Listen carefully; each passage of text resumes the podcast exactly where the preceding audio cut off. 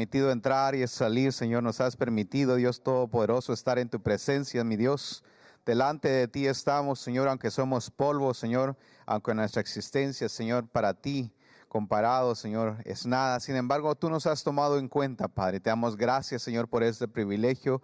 Gracias, Señor, porque podemos, Señor, en algún momento poder ser llamados hijos tuyos, mi Dios, sin merecerlo, Padre. Gracias. Míranos, Señor, a cada uno de nosotros. Nos presentamos agradecidos y también necesitados, Padre. En el nombre de Jesús, mira, Señor, Padre, nuestro caminar no hay nada oculto delante de ti, Señor. Te pedimos que seas tú en medio nuestro, Señor. Ponemos, Señor, delante de ti nuestro corazón. Tu palabra declara, Padre, que tú pides precisamente eso, Señor. Dame, hijo mío, tu corazón y queremos en esta noche, Padre, entregarte, Señor, nuestros pensamientos, nuestros sentimientos, Padre, nuestras situaciones. Dios Todopoderoso, nuestro carácter, nuestra alma, nuestro espíritu, Padre, incluso nuestro cuerpo, Padre. Queremos, Señor, que nuestro ser, Padre, integral, sea, mi Dios, guiado por tu Santo Espíritu, Señor. Y no podemos definitivamente hacerlo solos, no podemos, Señor, hacerlo con medios humanos ni sabiduría humana, Padre.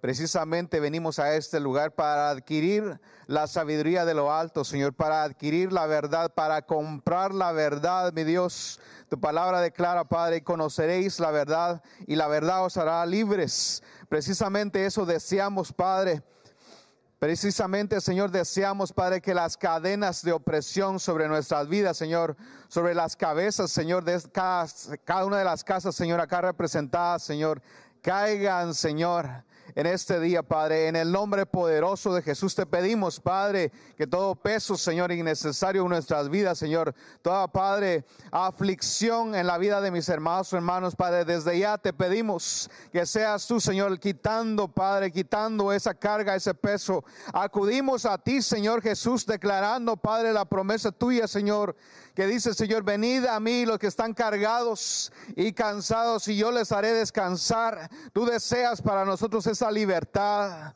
Tú deseas para nosotros, Señor, Padre, esa, esa paz que sobrepasa todo entendimiento, Señor. Te pedimos, Padre Celestial, te pedimos, Dios Todopoderoso que al mismo tiempo, Señor, así como somos nosotros liberados, así como somos nosotros sanados, así como somos nosotros descansados en ti, Padre, podamos, Señor, ser esos canales de bendición, Padre, que en este día, Padre, no solo recibamos nuestra liberación, Padre, sino que actives la vida de cada una de nosotros para poder liberar a otros, Padre, así como tú declaraste, Señor, aquel que fue levantado de la tumba y declaraste, Señor, a sus discípulos, mandiste la orden ustedes. Así sea, Padre, sobre cada uno de estos discípulos, Padre, que en este día adquieran el conocimiento, mi Dios, por favor, ayúdanos, Padre, a guardar, Padre, a guardar la palabra, Señor ministrada, Señor, a través de tu siervo, Padre. Y te pedimos, Señor, por favor, queremos ser diestros, Señor. Queremos ser diestros con la espada. Queremos, Señor, fortalecer nuestro escudo. Queremos, Señor Padre, tener el cinto de la verdad, Señor. Queremos, Padre, el yelmo de la salvación, Señor. Queremos, Padre, la coraza de la justicia, Señor. Las sandalias del Evangelio, Padre. Queremos estar preparados, mi Dios, para toda buena obra. En el nombre poderoso de Jesús, lo que tú deseas, Señor, para cada uno de nosotros. Te pedimos, Señor, por favor, ayúdanos. Por favor, instruyenos. Por favor, Socórrenos. Queremos ser esos soldados, queremos ser esos siervos, queremos ser esas siervas tuyas. En el nombre poderoso de Jesús, lo que tú has delegado para cada uno de nosotros, Señor, te pedimos. Hoy levantamos nuestras manos, hoy levantamos nuestra mirada a ti, Señor. Y declaramos, Padre, que este tiempo que hemos apartado, mi Dios, es solamente para ti, mi Dios. En el nombre de Jesús te pedimos por los que estamos acá como para los que vienen en camino, mi Dios, y aquellos, Señor, que se conectan, Señor, a través de las redes sociales, Señor, te pedimos. Por favor, Señor, toma tú el control. Levante su voz, amado hermano. Levante su voz, bendiga, bendiga ahora en este momento, bendiga esta casa, bendiga este lugar, bendiga este momento. En el nombre de Jesús, clame por los suyos Clame por los suyos, por aquellos que no conocen la libertad, por aquellos que en un momento estuvieron en la situación de la cual nuestro Padre nos ha sacado, Por aquellos que no conocen la verdad, por aquellos que dudan, te pedimos, Señor. Por aquellos, Padre, que incluso te ofenden. Por aquellos, Señor, que incluso, Señor, blasfeman, Señor, sin entender realmente lo que están haciendo. Así como tú declaraste, Señor, en la cruz, perdónalos porque no saben lo que hacen. Te pedimos, Padre Celestial, que seas tú, Señor, a través de esta palabra, Señor, de esta noche, Padre. Padre, trayendo las herramientas necesarias para poder impartir, Señor, de esa libertad a los demás, para poder ministrar, Señor, esa misericordia a otros, porque no queremos solo llenar nuestro propio saco, Señor, sino que tener la capacidad, Señor, de ministrar a otros más. Así, Señor, como fueron delegados aquellos 70 y fueron de dos, de dos, Señor, a las ciudades que tú los enviaste, Señor. Así, Padre Celestial, te pedimos, mi Dios, que cuando regresemos a nuestras casas, a nuestros trabajos, podamos bendecir, podamos, Señor, declarar libertad, podamos, Señor, abrir nuestras bocas, Señor, en bendición, podamos, Señor, declarar de que tú Eres el mismo de ayer, hoy y siempre. Que para ti no hay nada imposible. Que donde quiera que tú nos pongas, Señor, la luz que has depositado en nosotros se manifieste, Señor. Te pedimos, Señor, por favor, en el nombre poderoso de Jesús, que seas tú, Señor. Levantamos nuestras manos una vez más. Bendice, Señor, nuestras manos. Bendice, Señor, nuestras manos. Bendice, Señor, nuestro ser. Bendice, Señor, nuestro pensamiento, Padre. Señor, te pedimos, mi Dios, por favor, lo que deseamos, lo que anhelamos, Padre, que se sincronice, Padre, con el deseo de tu Santo Espíritu para que podamos mirar con, no con los ojos humanos, mi Dios, para que podamos entender lo que incluso a la mente humana le es incomprensible, Padre para que ministres en esta noche a nuestras vidas la mente de Cristo, Señor, para que podamos entender tu buena, perfecta y agradable voluntad, Señor, en el nombre poderoso de Jesús. Por favor, Padre, toma tú el control, mi Dios, en esta noche. Toma tú el control, Señor, de los ambientes, Padre. Bendecimos, Señor, el norte, el sur, Señor, el este y el oeste, Padre. Y declaramos este tiempo, Señor Declaramos este tiempo tuyo, Señor. Sí, Señor. En el nombre poderoso de Jesús, Señor, declaramos un tiempo de liberación, Padre. Declaramos, Señor, un tiempo de preparación, papito lindo, para que podamos ser instruidos, Señor, para poder alcanzar la libertad, Señor, por medio de tu Espíritu Santo, por medio de tu palabra, Señor. Padre, venimos declarando libertad, Señor, en el nombre poderoso de Jesús. Pueblo, levanta tu voz y empieza a declarar la libertad, la liberación en tu casa, en tu vida, de todas aquellas cosas que aún no hemos sido libres, aquellas cárceles que todavía nos mantienen presos, que no somos libres. Hoy es el día que por medio de la palabra podamos alcanzar libertad, que podamos entender la liberación. Declaramos libertad en nuestros hogares, en nuestros hijos. Que venga ese tiempo de libertad en el nombre poderoso de Jesús. Que seamos libres para adorar, libres para exaltar su nombre libres para poder correr a sus brazos en el nombre poderoso de Jesús. Declaramos libertad, Señor, en el nombre poderoso de Jesús. Levanta tu voz, pueblo. Declaro libertad ahí donde tú estás, en el nombre poderoso de Jesús. Confiesa con tu boca esa libertad. Confiesa que hoy tú y yo venimos y venimos a recoger una porción de la palabra al cual nos trae libertad en el nombre poderoso de Jesús. Empieza a creer a la palabra. Empieza a creer a la palabra en el nombre poderoso de Jesús. Declaramos libertad en nuestra vida para que podamos ser libertadores en los lugares donde el Señor nos lleva que podamos compartir de esa libertad de la cual hemos alcanzado en el nombre poderoso de Jesús. Sé libre, pueblo, sé libre. Créelo en tu corazón. Mentira del diablo es la que tú te sientes atado, la que tu alma se siente arraigada a una situación adversa Mentira del enemigo es libertad en el nombre de Jesús. El Señor nos quiere en libertad, en el nombre poderoso de Jesús. Créelo, créelo en el nombre poderoso de Jesús. Declaro libertad donde tú estás. En el nombre poderoso de Jesús damos gracias al Señor. Ah, te agradecemos, papito lindo. Levante una ofrenda de palmas al Señor, hermano. Siéntase bienvenido, qué gusto eh, tenerlos aquí. Eh, vamos a dar el tiempo a la palabra. Puede sentarse si gusta, hermano.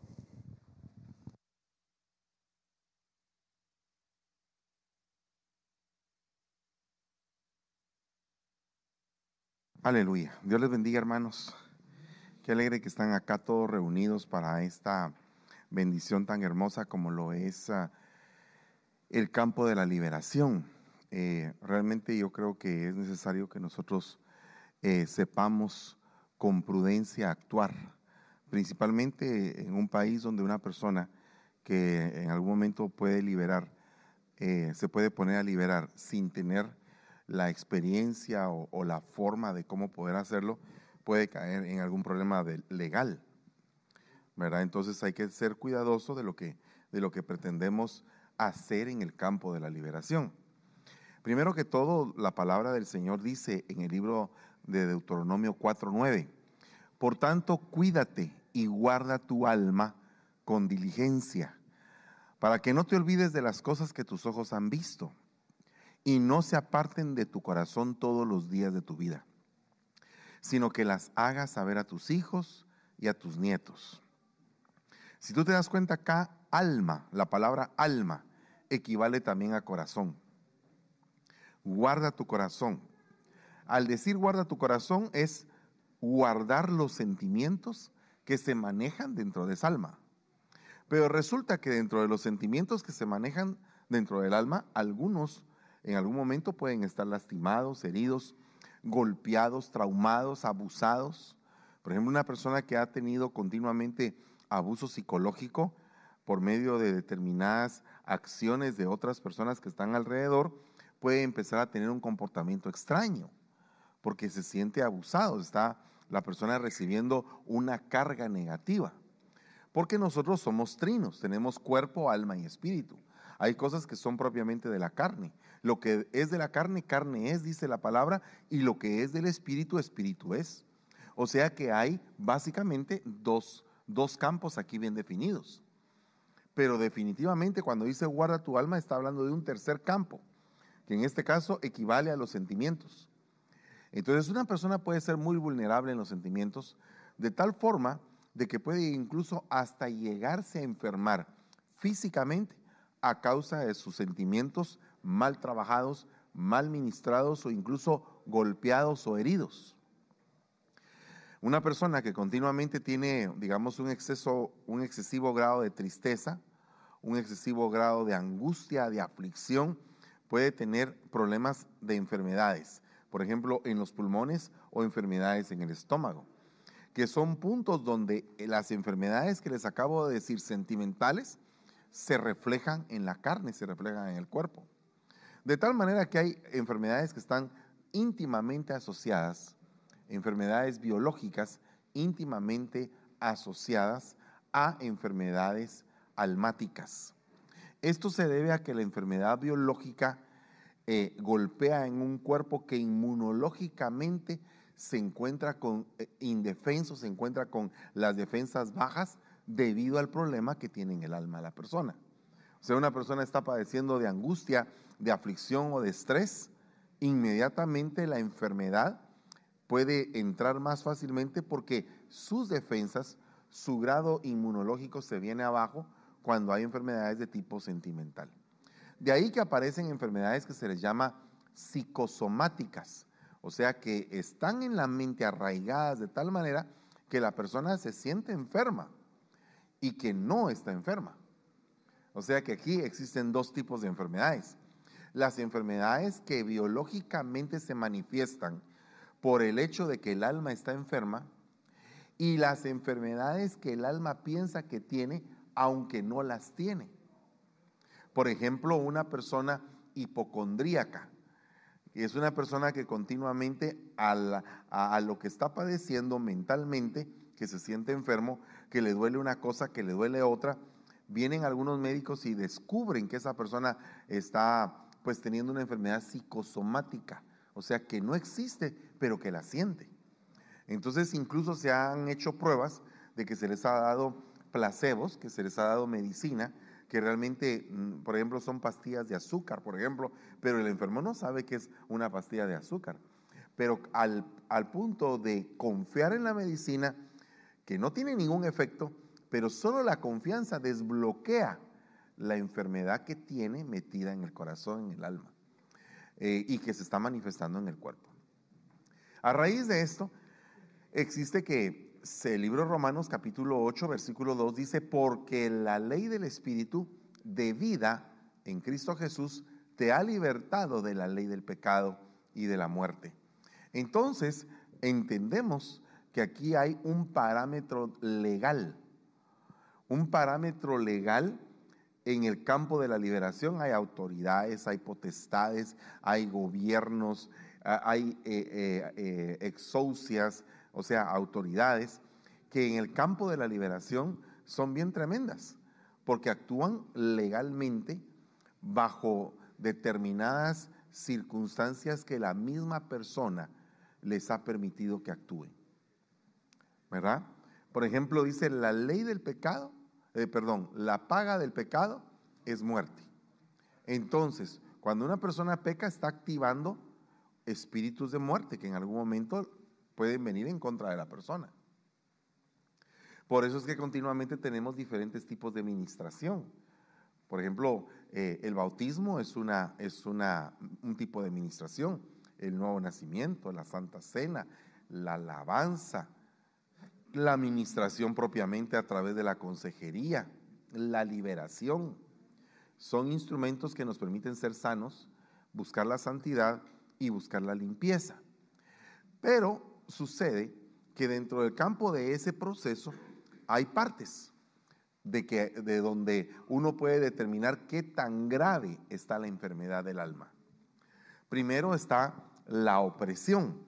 La opresión puede venir como algo externo que en algún momento tú recibes y que de alguna manera te afecta, pero que todavía no ha entrado a posesionarse de tu mente. Pero cuando esa opresión empieza a ser obsesión, entonces es porque se fijó una idea. La obsesión es tener una idea fija. Pero observemos que para llegar a eso, la persona tiene que rendirse ante lo que viene como ataque. O sea, el, tentador va a externamente hacer un ataque. Pero cuando el tentador ha, logrado meter esa idea fija en tu mente, y ya no dejas de pensar en otra cosa más que solamente en el deseo de pecar, esa parte ya pasó de ser opresión o tentación a ser obsesión o una idea fija. Luego viene la compulsión, porque la compulsión ya viene a ser el control de la mente. La persona se rinde ante lo que piensa, ante lo que quiere, ante lo que desea. Y hay diferentes tipos de compulsiones, desde compulsiones que parecen inocentes como la compulsión de comer, que se arregla con el ayuno, hasta la compulsión de, por ejemplo, comprar una cartera, de comprar varias carteras, de comprar varios zapatos, de estar comprando cosas que uno no, eh, es un comprador compulsivo. Pero ¿de dónde vino eso? ¿De dónde se dio esa compulsión? ¿Por qué razón se le metió la idea fija que tenía que gastarse todo el dinero que ganaba? ¿Quién se lo enseñó? ¿En dónde vino el trauma? Porque, por ejemplo, un trauma puede abrir la puerta para que una persona se vuelva compulsiva. Por ejemplo, el trauma de ser pobre llegó a ser pobre por mucho tiempo y cuando empezó a ser bendecido no supo canalizar la bendición, cuando empezó a ser prosperado no la supo canalizar o la riqueza le vino de la noche a la mañana y no tiene ni siquiera el menor hábito de cómo administrarla. Entonces, eh, la ley del péndulo empieza a ejecutar su, su, su, ahí sí que su juicio, su poder, en el sentido de que antes no tenía y ahora tiene. Entonces, ahora que tiene, se lo gasta todo. Entonces, aquí hay tres facetas bien interesantes de lo que puede llegar a ser una posesión. ¿Por qué? Porque un cuerpo eh, eh, firme, definido en el espíritu, una persona fuerte en el espíritu, no fácilmente va a ser poseída. Pero una persona que está débil espiritualmente es fácilmente poseída. ¿Por qué? Porque básicamente ya está operando sin tener un control en su mente. Por eso es que dice la Biblia, es mejor un hombre que domina un espíritu, que domina su espíritu, que el que conquista una ciudad. ¿Me entiende? ¿Por qué, ¿Por qué digo esto? Porque muchas veces nosotros no, no llegamos a comprender por qué es que, eh, digamos, un joven no puede dejar de estar haciendo, dejar de ver pornografía, dejar de masturbarse, dejar de estar haciendo, dejar de un vicio, dejar la televisión, dejar el celular. No tienen el poder para hacerlo. El poder se los quitaron. Están actuando primariamente compulsivamente. Y ya después puede ser que ya no sean ellos los que están controlando el cuerpo, sino que ya pueda venir un ente y ese ente los posesiona y ya es otra personalidad la que está actuando en ese momento, ya es otro ser el que está actuando eh, en lugar de la persona que originalmente era, cuando no había pasado por todo este proceso. ¿A qué me refiero con esto para profundizar un poco más? a que muchas veces nosotros creamos en nuestra misma casa esos ambientes opresivos. Para que la persona en su misma casa no tenga paz, en su misma casa no tenga reposo. Porque fíjese que el dormir bien, comer bien, descansar bien, te da largura de días. ¿Verdad? Dice la Biblia que al que ama a Dios, el Señor le da el sueño. Entonces hasta el dormir bien es una recompensa del Señor. El descansar, el dice, de, nada sirve estar eh, con, un, con, un, plato muy, muy, muy rico en una casa de contienda. O sea, lo que decía la abuelita ahora, mejor un buen plato de frijoles pero tranquilos, a tener un pavo y peleando todo el mundo. ¿verdad? Entonces, si tú te das cuenta, eh, el ambiente opresivo favorece o, da un entorno propicio para abusos. El abuso puede empezar por un menosprecio. Por ejemplo, cuando hay un ambiente opresivo de violencia verbal, puede venir el menosprecio. Entonces, el menosprecio continuo, continuo. Yo he visto parámetros bíblicos de gente en la Biblia que fue menospreciada. Pero, por ejemplo, desde lo que yo puedo ver y lo que he aprendido en mi casa espiritual, puedo ver que David sufrió diferentes tipos de menosprecio. Lo menospreció su papá en el momento en que lo iban a bendecir, ni se recordaba que existía. ¿Verdad? O sea que no era llamado como hijo. En el momento en que habían sido llamados, todos los hijos a él no lo llamaron. Entonces es un menosprecio no tomar a alguien en cuenta cuando debe de ser tomado en cuenta. Segundo, el menosprecio de sus hermanos. Fíjese, dice que el papá lo mandó a que llevara leche, queso y pan a sus hermanos y sus hermanos lo despreciaron. Luego, el menosprecio del gigante. Ah, no, perdón. Antes del menosprecio del gigante, el menosprecio de Saúl. Eres un muchacho, no puedes contra ese gigante menosprecio. Después, el mismo gigante lo menosprecia. Pudiéndome haber mandado un, guerrero, me mandan a un muchachito, ¿verdad? O sea, me lo voy a acabar rápido. Menosprecio del gigante. Después, menosprecio de su mujer cuando estaba adorando. Menosprecio de su hijo Absalón. Entonces, si usted se da cuenta, mujer lo menospreció, su hijo lo menospreció, sus hermanos lo menospreciaron, su papá lo menospreciaron, su rey lo menospreció, su, el gigante, su enemigo, lo menospreció. Imagínense cuántos menosprecios tuvo este hombre. ¿Qué era lo que querían con él? lo que querían era debilitar su alma, porque él era conforme al corazón de Dios. Entonces, conforme al corazón de Dios, le fue probada su alma. Pero en medio de la opresión, muchos ceden. Muchos ceden. Porque no significa que la opresión sea buena. Porque, miren, es buena para aquel que la sabe canalizar y saca un provecho de esa opresión. Pero no todos tienen esa misma fuerza, ni todos están preparados y algunos con el escudo abajo reciben el dardo. Y cuando lo reciben eh, es un dardo de muerte. Eso se vuelve un trauma, se vuelve una herida. Entonces la persona dice, por ejemplo, me voy a vengar de lo que me hicieron. En el momento en que empieza a pensar que se va a vengar, que se va a vengar, eso se empieza a convertir en una idea fija. Entonces eso ya es una obsesión. Y de pronto se encuentra con que tiene a la persona enfrente y está esperando a que la provoque, pero la persona ya tiene una cantidad de rencor, una cantidad de trauma, de herida que no ha podido ser sanada. Y en el momento en que la persona la vuelve a atacar, activa todo el rencor, todo el odio, y entonces entra la compulsión. Deja de ser idea. Entonces agarra un cuchillo y lo termina matando, y cuando vuelve en sí, se dio cuenta de lo que había hecho. ¿Se da usted cuenta de lo que es una compulsión? Entonces, por eso es que tenemos que estar ministrando nuestra alma continuamente y por eso es que el Señor nos llama a perdonar, a aguantar, pero también tiene que, tenemos que saber que tenemos que poner límites.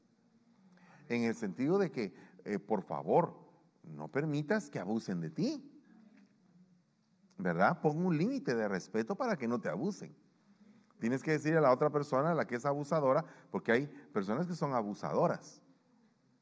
Entonces hay que ponerla en su lugar y decir, hey, momento, ya no me estés abusando, ya me dolió. ¿Verdad? Yo creo que eso se, eso se hace necesario, hablar claro.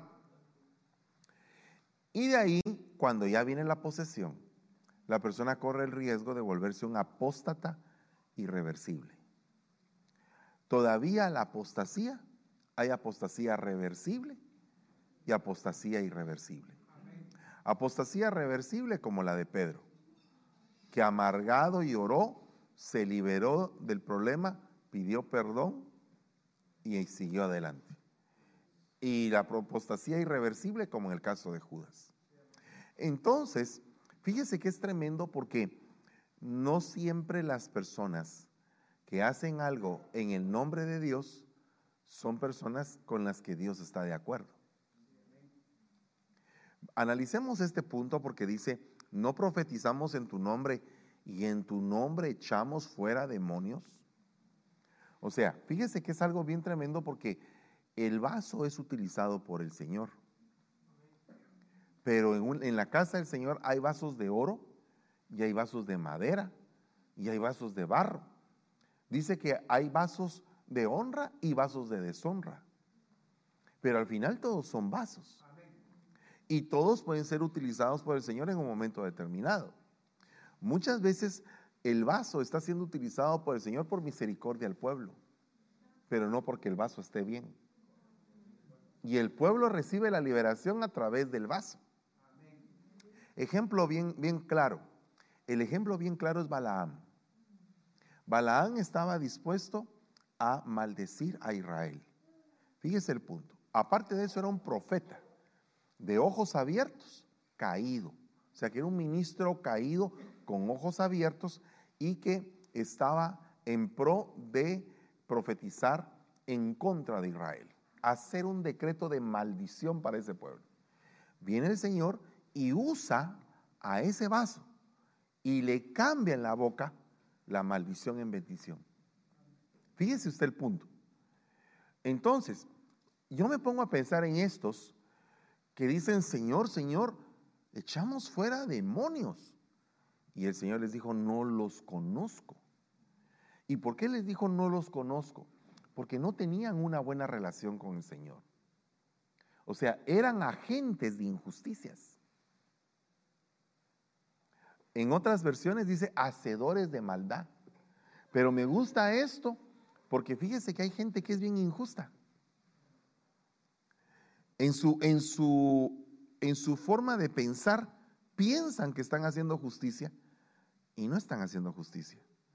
Están cometiendo injusticia y sin embargo tienen poder para profetizar, para liberar demonios. Entonces es algo bien tremendo porque en el, en el, um, en el campo de la liberación nosotros debemos de saber que estamos en medio de una gran cantidad de espíritus, tanto del Señor como de las tinieblas. Pero fíjese que cómo le parece a usted que la Biblia dice que el bien y el mal proceden de Dios. ¿Qué entiende usted por eso? Porque fíjese que dice la palabra del Señor que un espíritu salió de la presencia del Señor y dijo, voy a ser espíritu de mentira en la boca de esos profetas. Perdone, si esos profetas no hubieran sido mentirosos, hubieran reconocido que la palabra que traían en la boca, aunque viniera de Dios, ellos no tenían por qué aceptarla porque no tenían el receptor de la mentira. Amén. Pero como tenían el receptor de la mentira, 400 profetas fueron contaminados por ese espíritu de mentira. Y solo Micaías no fue contaminado. Entonces muchas veces el Señor manda espíritus ministrantes para saber. O sea, Él sabe siempre cuál va a ser nuestra actitud, porque acuérdese que sabía que Pedro lo iba a negar, pero tenía que probar el vaso. Porque el mismo vaso no creía que podía negar al Señor. Y el Señor decía, no, sí me vas a negar. Cuando cante el gallo me vas a negar. O sea que el gallo va a ser tu señal profética de que caíste en pecado. Entonces, es algo bien delicado porque en, en, las operaciones del lado de las tinieblas hay por lo menos 18 cosas. Hay más. Si las em, empezamos a buscar, hay más de 18 cosas del lado de las tinieblas que el enemigo puede usar para en algún momento atacar al pueblo de Dios. Pero alguno podría decir, hermano, tantas armas que tiene el enemigo y nosotros tan poquitas que tenemos de luz. La realidad es que son más las de luz que las de las tinieblas. El problema es que la gente no las conoce y posiblemente sí ha oído de ellas o sí habla de ellas, pero no las pone en práctica. Una de ellas es el perdón. El perdón, lamentablemente el perdón, la gente no perdona, no perdona y no perdona y no perdona. ¿Verdad? Entonces, eh, es, es algo delicado.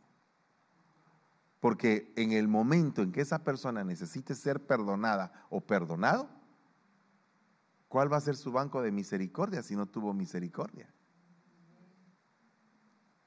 ¿Verdad? Eh, eh, solamente, por ejemplo, dice la Biblia, no devuelvas mal por mal, ni maldición por maldición. ¿Por qué dice la Biblia eso? Porque el Señor nos manda a que no seamos nosotros participantes de un ciclo vicioso. De un ciclo vicioso. O sea, me hicieron mal, yo hago mal también. Me las deben, se las, eh, me las van a tener que pagar también. O sea, Cosas así, que no proceden de Dios. Entonces, dentro de ese campo, el Señor nos pone cosas virtuosas. Por ejemplo, eh, el amor. Se recuerda que le hablé de los cinco poderes, ¿verdad? Los cinco poderes de Dios. El amor, la fe, la misericordia, la gracia, la gracia explicada como sacrificio y la esperanza. Bueno, hay más, Usted podrá decir, ¿qué otros poderes tiene Dios? ¡Wow! Mire, virtudes incomparables. ¿Verdad? pero solamente imagínese usted que esos cinco poderes que le mencioné contra estas 18 potestades, o estas 18 cosas, porque aquí hay varias cosas. Pero dentro de estas 18 cosas, esos cinco poderes, solo con que usted tenga esos cinco poderes, es más que suficiente para poder vencer pero el Señor les da más. Por ejemplo, uno de los poderes que le da el Señor al pueblo de, a, su pueblo es el gozo. El gozo. Y es lo primero que el enemigo quiere quitar. El enemigo te quiere ver triste, te quiere ver amargado, te quiere ver frustrado, solo, enojado. No, hombre, gózate, gózate. Y la Biblia dice con qué nos debemos de gozar, ¿verdad? Como que deberíamos de tener una, un discipulado para aprender a gozarnos. Porque a la gente como que se le olvida fácilmente el gozo. Y dice, el gozo del Señor es mi fortaleza. O sea que cuando dejas de estar gozoso y te pones amargado, pum, se te baja la fortaleza, se te cayeron las murallas. ¿Verdad? Se te cayeron inmediatamente las murallas, porque perdiste el gozo. Entonces dice acá, los receptores. Eso es como que la primera cosa. Luego los ancestros, las maldiciones, las hechicerías, los pactos, los lazos, las ligaduras, fíjese que el lazo y la ligadura no es lo mismo. Algunos los confunden. El lazo es precisamente con lo que Dalila ató a Sansón. ¿Verdad? Y la ligadura viene a ser como por ejemplo, eh, le voy a poner el ejemplo de ligadura en lado positivo. Dice que el alma de Jonatán estaba ligada al alma de David. ¿A qué me refiero con esto? Que era una, una amistad tan férrea que no había nada que los pudiera separar. Se amaban. ¿Me entiende? Eso es una ligadura en el lado positivo. Una ligadura en el lado negativo es básicamente lo que hace un homie con otro homie en una pandilla. Eso es una ligadura. Entonces, también hay ataduras, cárceles, cordones umbilicales, que en psicología se le puede llamar el síndrome de la codependencia. Una persona que padece de tener un cordón umbilical es una persona codependiente. Pero el problema del codependiente es que también se le abre su cerebro para llegar a ser adicto, porque la misma adicción viene a, en cierta forma, a paliar o a, o a dar un determinado placer a la codependencia que esta persona tiene. Le voy a poner ejemplos un adicto al alcohol. Deja el alcohol y se vuelve adicto al cigarro. ¿Cómo así? ¿Verdad? Aquí hay un experto en eso, ¿verdad? Que podría hablarnos horas de las adicciones. Pero a lo que yo me refiero con esto es que una adicción, si no es verdaderamente la persona libre, se va a volver adicta de otra cosa porque su cerebro no ha sido sanado. ¿Me entiende? O sea, hay personas que dejan el alcohol, que dejan el cigarro y se van a jugar a los casinos y no salen de ahí. Están adictos al juego. Entonces, e, el problema de este tiempo es que se quiere generar una, eh, una adicción en, en nuestros jóvenes a la tecnología, por ejemplo. Y no estoy diciendo que la tecnología sea mala, pero cuando ya no te permite dormir, cuando estás toda la noche metido en el internet y no hay modo que puedas conciliar el sueño. Y, te levantas así como que desvelado y al día siguiente quieres hacer lo mismo.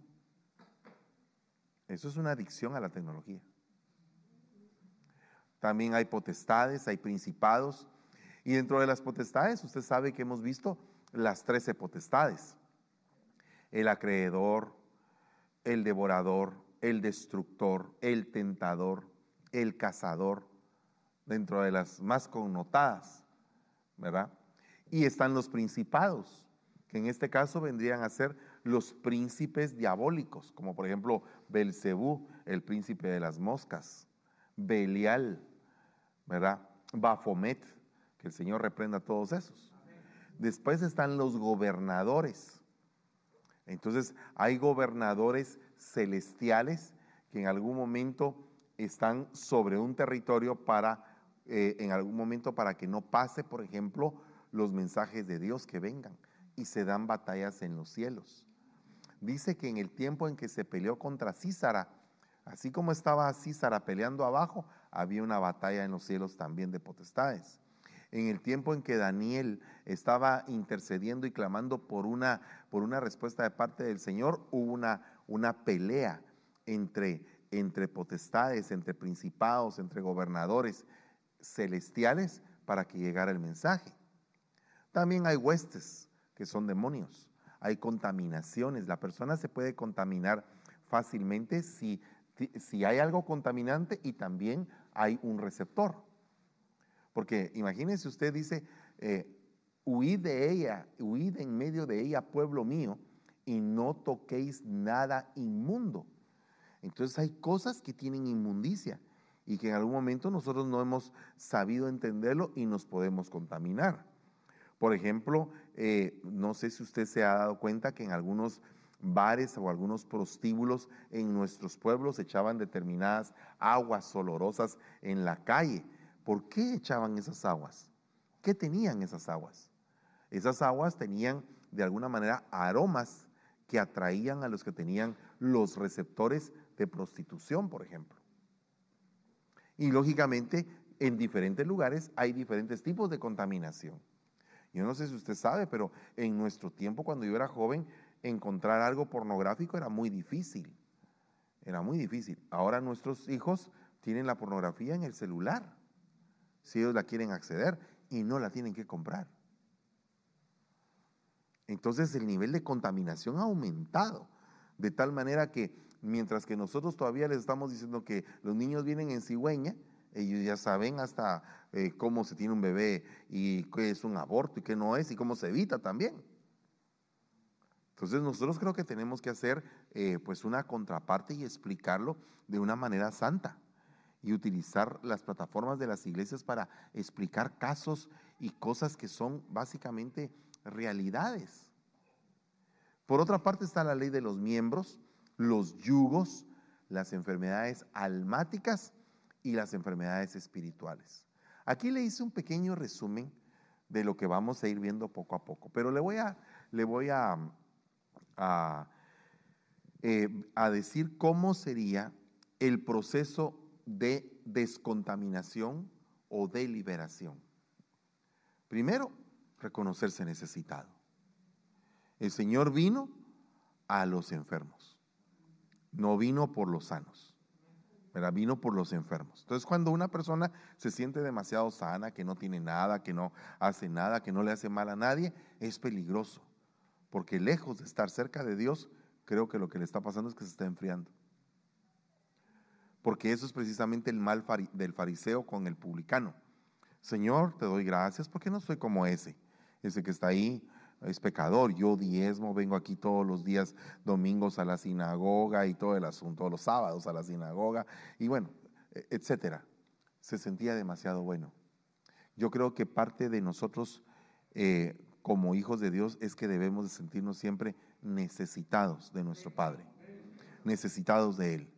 Luego dice atar al hombre fuerte. ¿Y qué es atar al hombre fuerte? Le voy a poner, le voy a poner un ejemplo de hombre fuerte. Dice, un poco de dormir, un poco de, eh, dice, un poco de acostarse, un poco de dormitar, un poco de perecear, y tu miseria vendrá como un hombre fuerte, armado. Vaya, entonces, ¿qué significa eso? que hay gente que es bien vaga y no se ha dado cuenta que no le gusta trabajar. ¿Verdad? Lo peor es que ellos no se dan cuenta que no les gusta trabajar. Y una persona que le gusta trabajar se levanta temprano, se levanta contento, está listo, va, viene, eh, ¿verdad? Pero cuando una persona empieza a dormitar demasiado y no hace realmente algo productivo, lo que va a suceder es que eso lo va a ir atando lo va a ir aflojando, le va a ir quitando energía. Es como una persona que no va al gimnasio. Cuando una persona no va al gimnasio, sus, músculos están blandos, flojos, suaves, ¿verdad? Pero también a la hora de hacer una fuerza muy grande o algo, se desgarran porque no tienen no tienen la práctica, no tienen la fuerza, no tienen, eh, eh, digamos, la energía adquirida en el gimnasio, ¿verdad? De la disciplina. De igual manera pasa con el ser humano. Si tú estás demasiado cómodo, la comodidad te permite pensar tonterías. Usted sabe que Elon Musk es el hombre más rico del mundo. creo que tiene 198 mil millones de dólares. ¡Wow! ¡Qué tremendo! ¿va? ¿Cuántos quisieran tener los 198 mil? Pero el hombre trabaja, dice que empieza su día a las seis y media de la mañana y termina a la una de la mañana de trabajar. Eh, perdonen, pero mejor no prefiero los 198 mil. Quiero tener vida. Porque ese tiene, ese tiene dinero, pero no tiene vida. ¿Verdad? Ese, ese tiene dinero y no tiene vida. Hay otros que tienen vida y no tienen dinero. Y hay otros que no tienen ninguna de las dos cosas. Esos cayeron en miseria. ¿Sabe por qué cayeron en miseria? Porque se aflojaron en todo sentido. Entonces eso es un hombre fuerte. Aparentemente, fíjese que es, es raro ver a alguien que libere espíritu de pereza.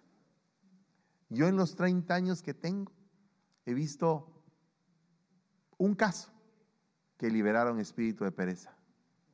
Un caso en 30 años. Yo creo que más de 30 años, porque en el 87 me convertí para acá. Yo creo que tengo ya más de 30 años, solo que yo me quedé pensando que tenía 30 años. Es bonito decir que uno tiene 30 años. Ok, entonces, fíjese, espíritu de pereza. Te reprendemos en el nombre de Jesús, espíritu de pereza. Hasta para salir se tarda, fíjese usted.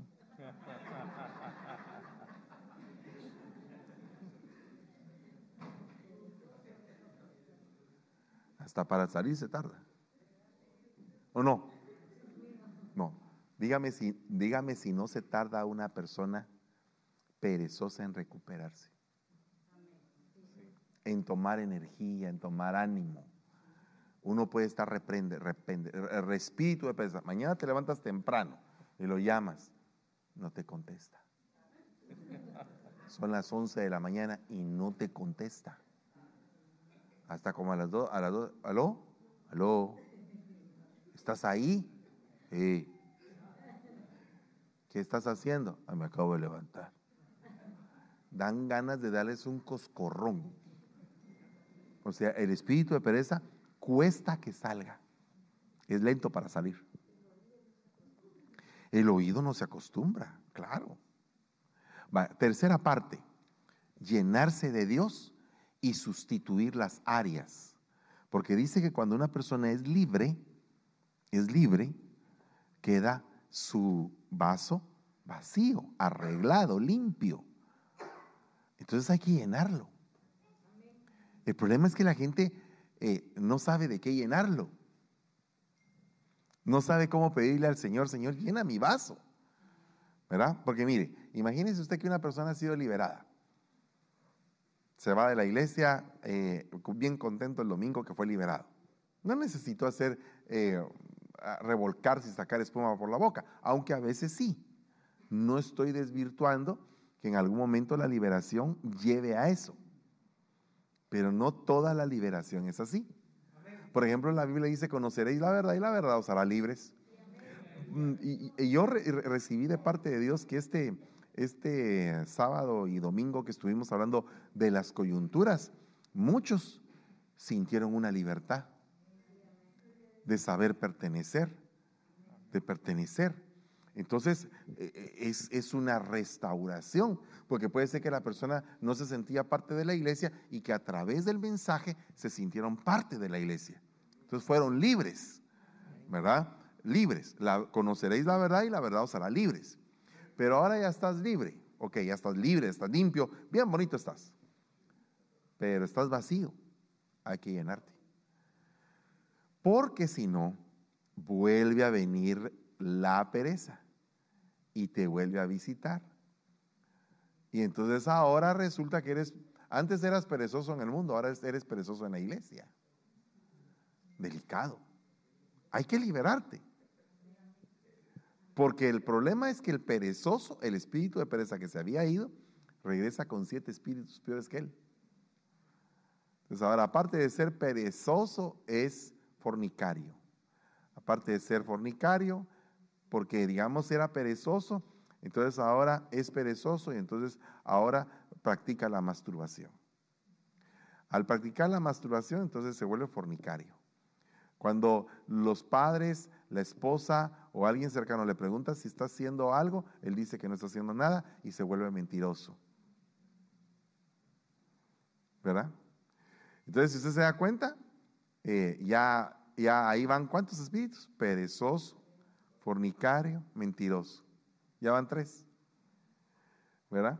Pero entonces de pronto resulta que, se, que al estar en esa condición, entonces quiere buscar carne, entonces busca prostitutas. Entonces empieza a robarle a su familia para gastarse el dinero en prostitutas. Entonces ahora se vuelve ladrón. Fíjense cómo se vuelve la situación. Y todo por la pereza. E-, es delicado eso, ¿verdad? Bueno, y así sucesivamente va trayendo, va trayendo. Entonces, el ladrón.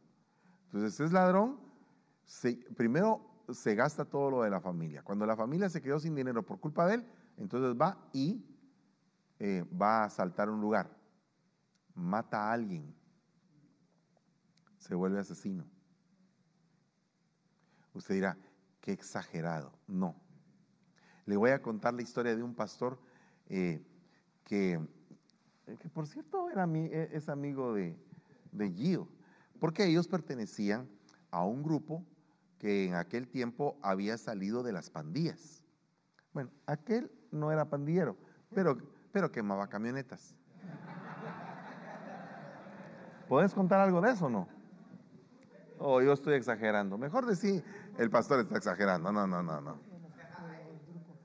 De las dos cosas. Eh, eh, primero contar que quemabas camionetas para que yo no quede como mentiroso.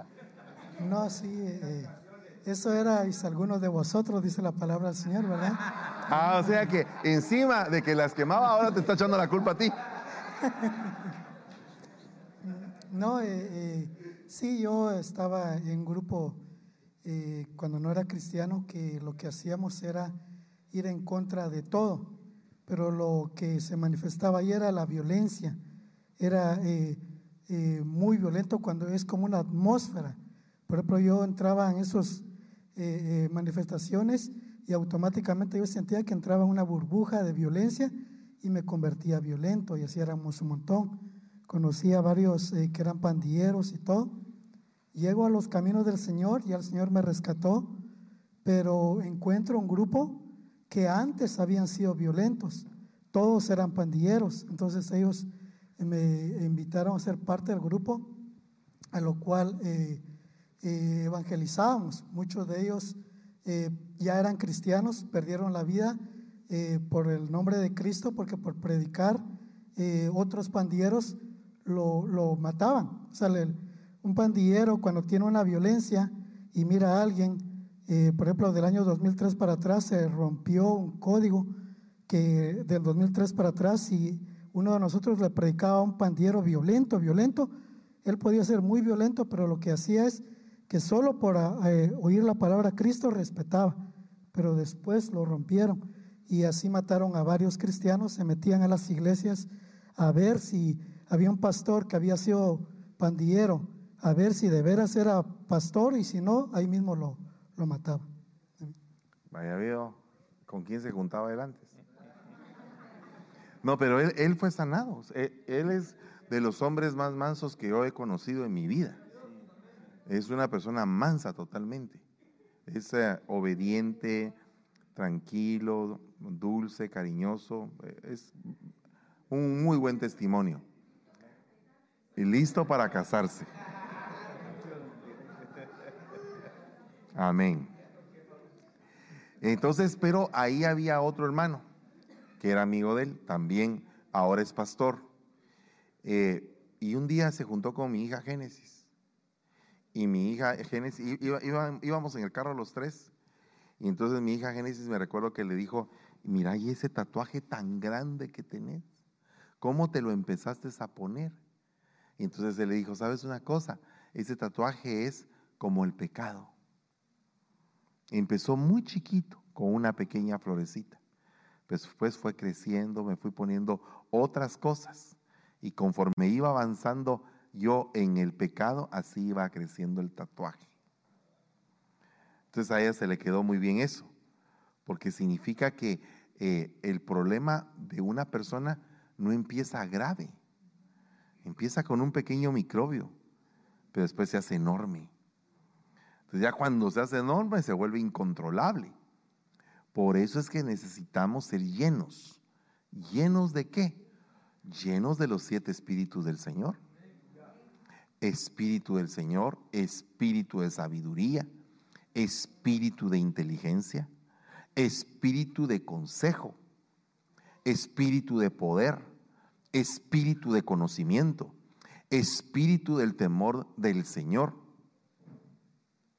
Entonces fíjense que le voy a hablar del último, el Roach Jirá. Así se dice en hebreo, espíritu de temor del Señor.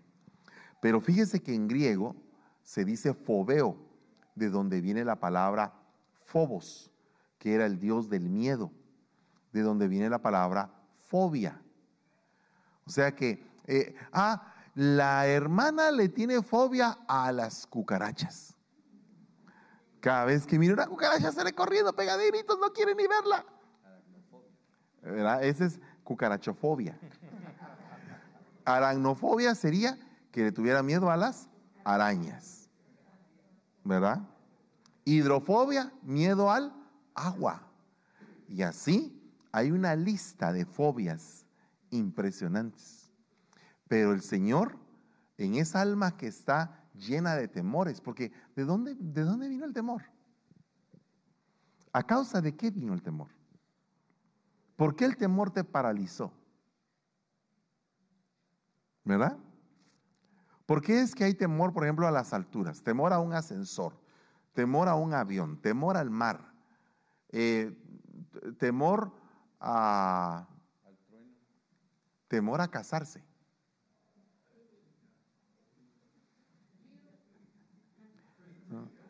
No, de verdad. No, no, no. Mire, ¿qué le parece a usted una pareja que yo atendí?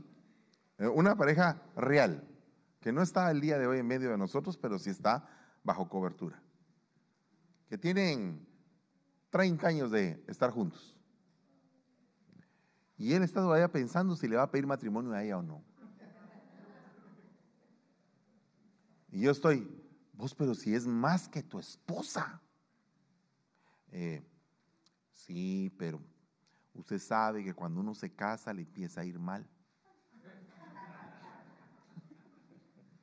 Una su conjetura tan rara. Uno dice, este es que tiene que ser liberado. ¿Pero de qué? ¿De un demonio? No, de una fobia. O probablemente de un espíritu de temor. ¿Mm? Usted cuando entra a su casa tiene que encender las luces. Siendo cristiano usted, siendo usted la lámpara.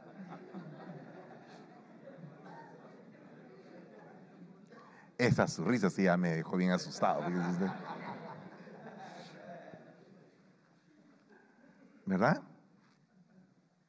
Fíjese que ese espíritu de consejo es el que está en contra de la necedad. Porque cuando una persona es necia, hermano, no escucha a quien lo aconseje. El, consejero le dice, mire, ¿sabe qué? Le aconsejo que, que agarre vestido blanco, no negro quiero yo, dice. Mire, le recomiendo, eh, ¿sabe qué? Tome agua, puro café voy a tomar todo el día.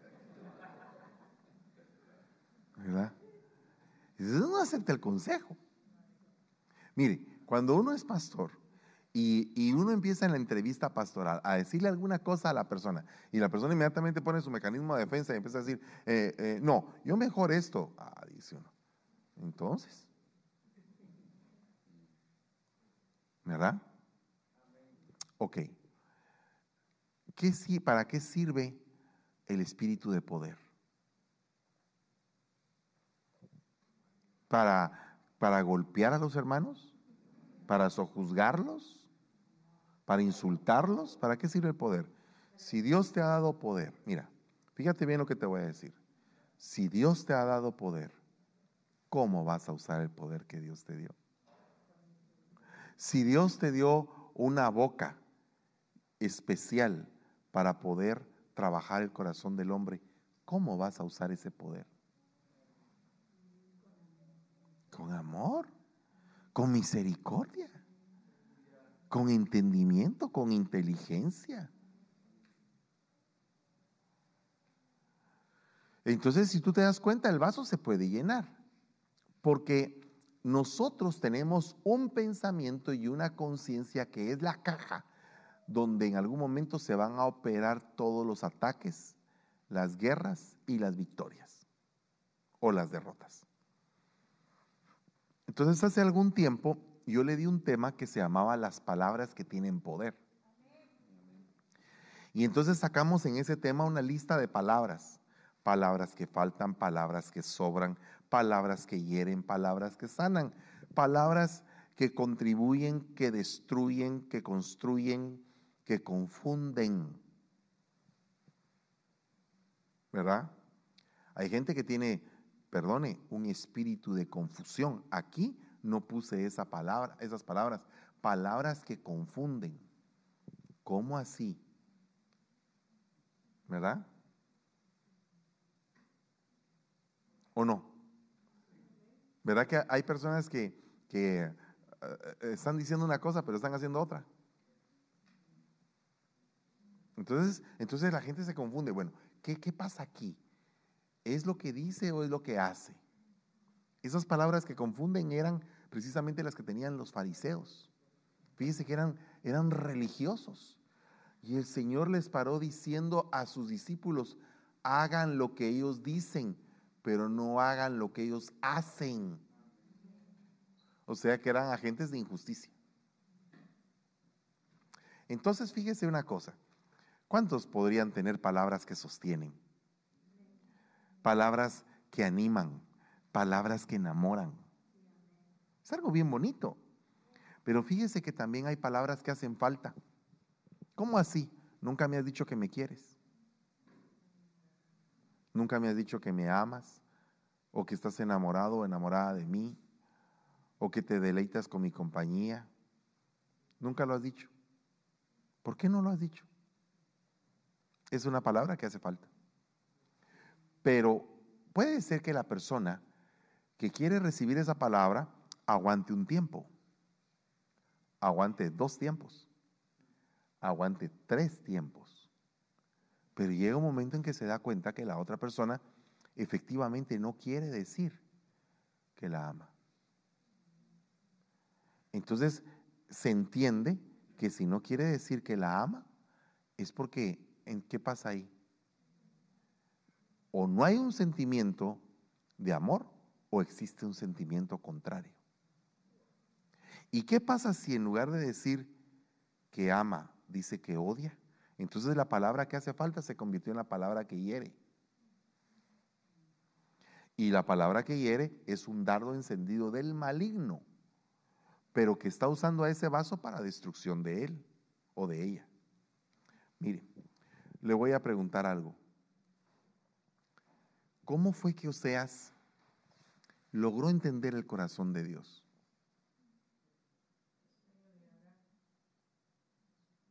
Por medio de Gomer. Gomer. Pero, ¿por qué por medio de Gomer? Porque Gomer era cosa seria.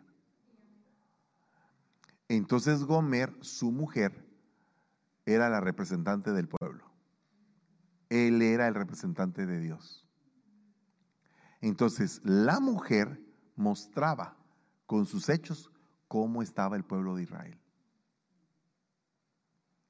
Y el ministro estaba siendo trabajado para alcanzar el corazón de Jesús. O sea, gracia sobre gracia. Por eso es que dice que ya de último, que la volvió a encontrar ya en el mercado de esclavos donde nadie da, y él volvió a pagar por ella. ¿Qué estaba haciendo ahí? Por eso es que Oseas es una figura de Cristo.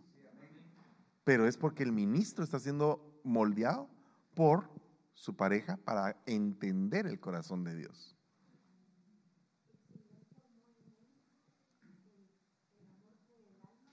de la, de, la, eh, de, la, de la mujer que en este caso representaba al pueblo.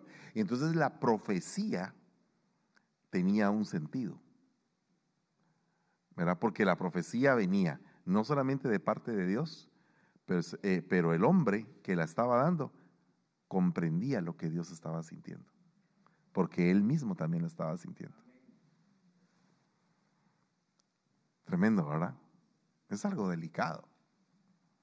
Bueno, también hay palabras que construyen y palabras que destruyen. Perdonen, ahí puse construyen, pero no es porque sea cubano ni nada de eso, chico, sino que porque me comí la S, pero es construyen o destruyen. Hay gente que es constructora. Al hermano, siempre, eh, tú puedes, hazlo, éntrale. Eh, definitivamente tú lo vas a lograr. Wow, te está edificando. Otra gente, no, te va a salir todo mal, eso es horrible. Eh, mal, te, ves mal, haces las cosas mal, todo te sale mal. Allah. Hermano, es destructor.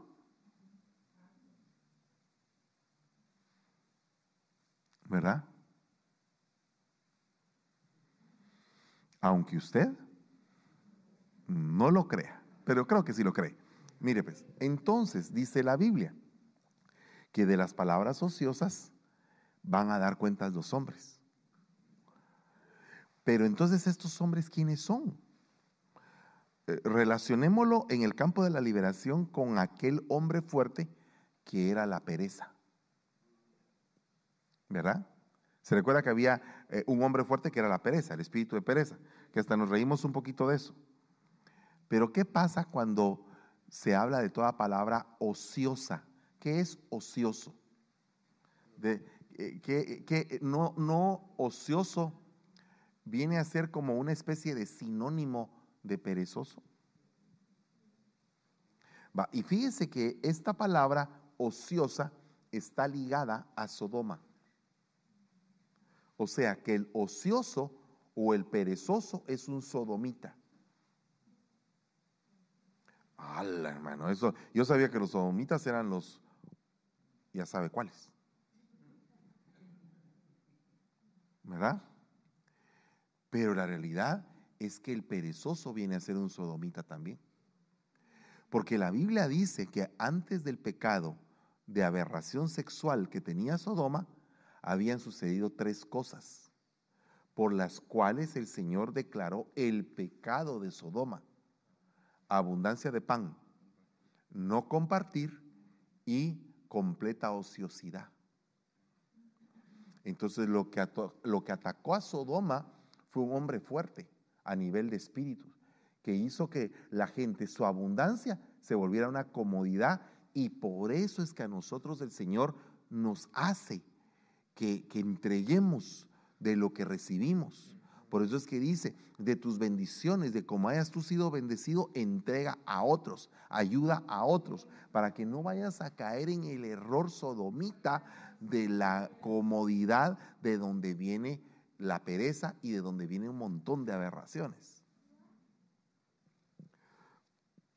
Fíjese que dice acá, les aseguro que en el día del juicio todos tendrán que explicar por qué hablaron para hacerles daño a los demás?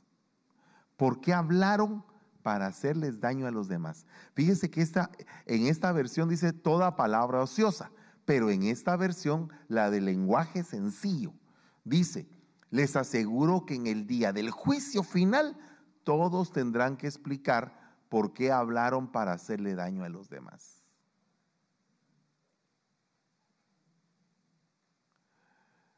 Es delicado hacerle daño a los demás por nuestras palabras. Yo les digo que en el día del juicio los hombres tendrán que dar cuenta hasta de lo dicho que no podrán justificar. Palabra inútil que hayan pronunciado. Entonces, ¿pero por qué estoy hablando? ¿Qué tiene que ver las palabras con el campo de la liberación? Mucho porque las palabras van formando ambientes. Y en los ambientes se, se, pueden mover espíritus. Por ejemplo, un espíritu de mentira, ¿cómo va a poder moverse si no es por las mentiras, por las palabras? Un espíritu de violencia, ¿cómo se va a poder manifestar si no es con un insulto? ¿Verdad? ¿Me entienden? Entonces, parte de los espíritus van a operar por medio de, los que se, de lo que se dice en una persona con otra. Tal es el caso que el Señor dijo. No es lo que entra por la boca del hombre lo que contamina al hombre, sino que lo que sale de la boca del hombre es lo que contamina al hombre. Entonces, si lo que sale de la boca del hombre contamina al hombre, ¿en dónde se mueven los espíritus? En las palabras, en el lenguaje, en lo que decimos. Palabras sin hechos que hayan proferido los hombres tendrán que dar cuenta. La gente tendrá que dar cuenta de todas las palabras descuidadas que hayan hablado. Dios mío, eso es algo ya delicado porque hemos sido descuidados en nuestro hablar. Pero yo les digo que en el día del juicio la gente tendrá que dar explicación por cada una de las palabras necias que dijo. Es, tremendo eso. Entonces, estas palabras llevan autoridad. Amén. Las palabras llevan autoridad. Por eso es que hay palabras que tienen poder, principalmente si viene de una autoridad espiritual. Por eso es que nosotros los pastores, si una persona se va de la iglesia, no tenemos por qué maldecirla. Dios no nos llamó a maldecir a nadie. ¿Qué significa maldecir? Pues significa maldecir, hablar mal. Tenemos por qué. Se fue, se fue. Y eso uno lo va teniendo que aprender con el tiempo, con dolor muchas veces. Entonces, yo quiero parar acá para la primera parte. Eh, vamos a ir a tomarnos un break y vamos a regresar para la segunda parte. Amén. Que Dios les bendiga. Sí. En la pantalla va a aparecer un número. Si usted tiene una pregunta, la puede enviar a ese número para que usted pueda mandarlas a, solo a un número, ¿de acuerdo? Señor le bendiga. En la cafetería hay atol de lote, chucos, ya no hay chucos, y tamalitos de lote, y café. Puede pasar allá.